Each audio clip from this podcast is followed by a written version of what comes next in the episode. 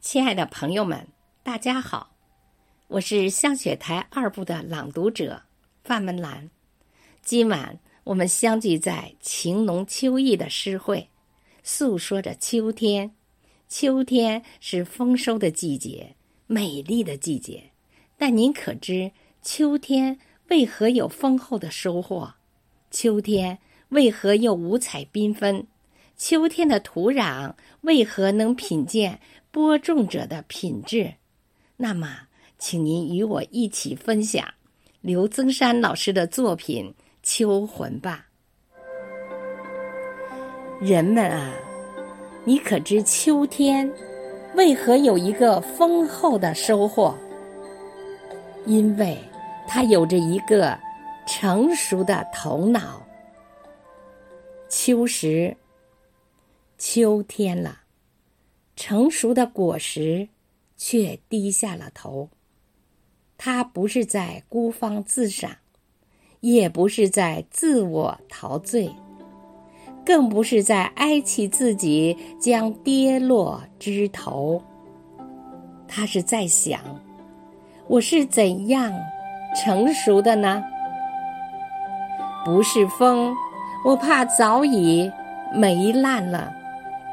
不是雨，我怕早已干瘪了；不是光，我怕早已苍白了；不是热，我怕早已微脆了。世界上有不经过风吹雨打而成熟的果实吗？世界上有不经过光射日晒而成熟的果实吗？秋色，秋是什么颜色呢？谷子说：“秋是黄色的。”我就是叫秋风吹黄的。高粱说：“秋是红色的。”我就是叫秋气染红的。棉花说：“秋是白色的。”不然，我哪里会有这？银装素裹呢？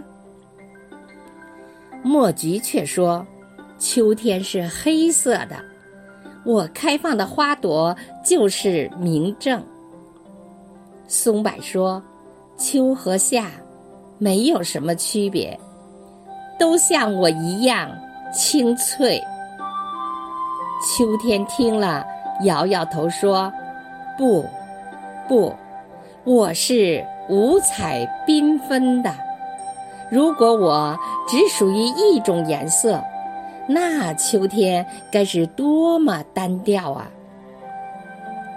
秋土，春天的土地是温馨的，它使万物生；夏天的土地是热烈的，它使生命拔节；秋天的土地。则是诚实的，他用收获证明着播种者的品质。如果你种下的是柚子，秋天收获的定是一片杂草；如果你种下的是笔子，秋天收获的定是糟糠。如果你什么也不种，秋天收获的。